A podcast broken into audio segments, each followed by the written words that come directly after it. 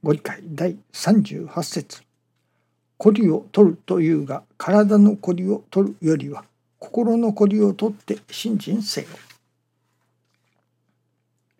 体のこりを取るにも力を入れて揉みほぐすことがいるように心のこりも同じことでよくよく教えをもとに練り出して本当のことがわからねばなりません。心のこりも嘘のように取れるものです。今日ある方がある問題で心にしこりができここ23日悩み続けておりますとお願いがありました。私はその事柄を通して信心のお育てをいただいているのですからお願いもさることながらお礼も申し上げねばなりませんと申しましたらすぐその後でお礼に参拝してきました。本当のことが分かったから幾日もの悩みも心のしこりも取れたわけです。本来牙城があるからこりを積むのです。牙城を取ることに精進することが第一です。牙城があるからこりを積むと。牙城すなわちまあ私利私欲の牙城ということでしょうね。信心と言いますとおかげ信心とかご利益信心と申します。おかげ信心ではいかん。ご利益信心ではいかん。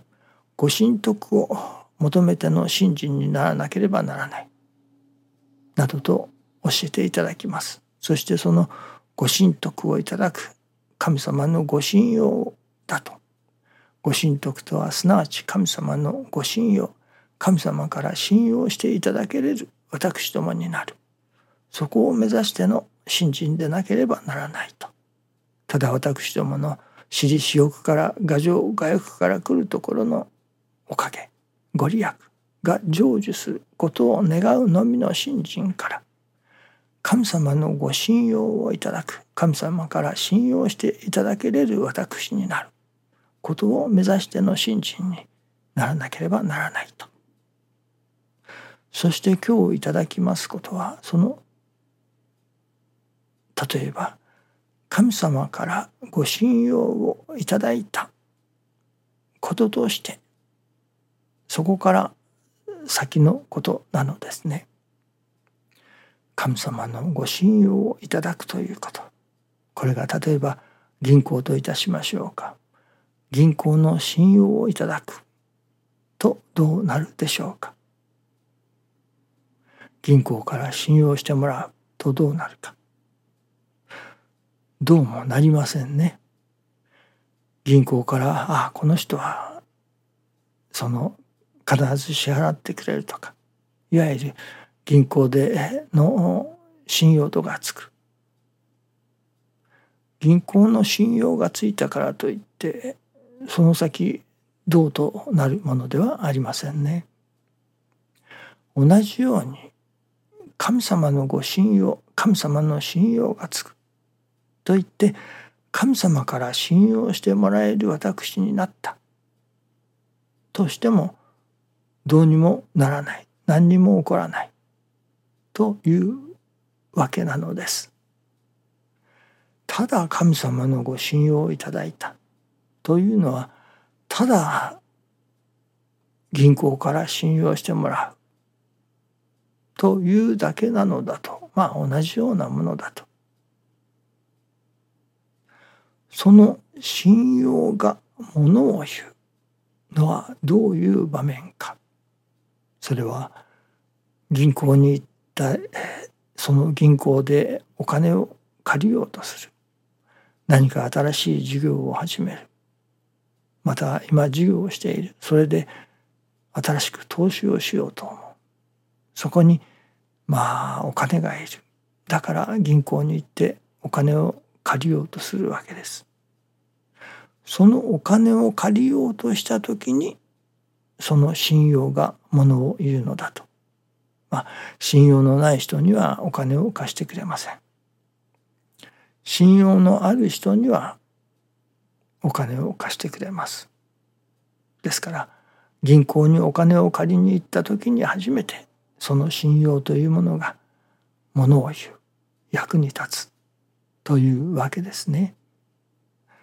その銀行にお金を借りに行かないならばいくら信用がある私はいくら銀行の信用があると言ってもまあ何にもならないわけです。何でもない何にも起こらない。あもっとも銀行がお金を借りてくれと銀行の利益のために言ってくるかもしれませんね。でも普通私どもがただ信用をいただいた。銀行の信用がある。というだけでは何にも起こらない。私どもがお金を借りに行って初めてその信用がものを言う。ということなのです。と同じように神様の信用をいただいた。信用をいただいている。と言っても別段何も起こるものではないと。では神様の信用をいただいているそれがどこにものを言うのか役に立つのか。それはやはり神様の力を借りたい。神様力を貸してください。と神様に力を貸してくださいと神様にお願いした時に信用がある人には力を貸してくださるだろう。信用がない人にはこの氏子には力を貸すわけにはいかない。ということになってくるのだということなのですね。ですから神様のご信用をいただく。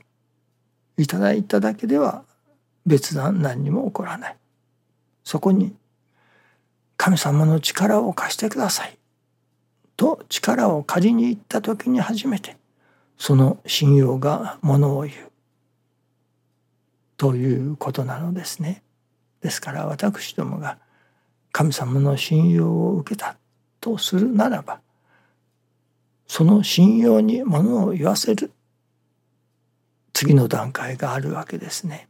それは神様にその力を貸していただこうと力を借りに行った時に初めて信用がものを言う。ですからその神様の力を借りようとしなければ信用があると言ってもそれはないに等しいということかもしれませんね。どういう何のために力を借りるのか神様の力を借りたいそれは自らの私利私欲を満たすことのために牙城外欲を満たすことのために力を貸してください。とまあこういう事故が信用されるとは思えませんけれどもね。何のために力を借りようとするのか。それはやはり人が助かることのために。世のお役に立つことのために。人が助かることのためにどうぞ神様は力を貸してください。神様の力を借りに行く。そこに初めてこのこの氏子ならば神の力をそれこそ人が助かるため世のため人のために使ってくれるだろう。とそういう信用があるからその力も貸してくださる。それで人助けのお役にでも立つことができるようになる。世のため人のために役に立つことができる。そのことのために力を借りたい。そこに貸してくださるためには信用がいる。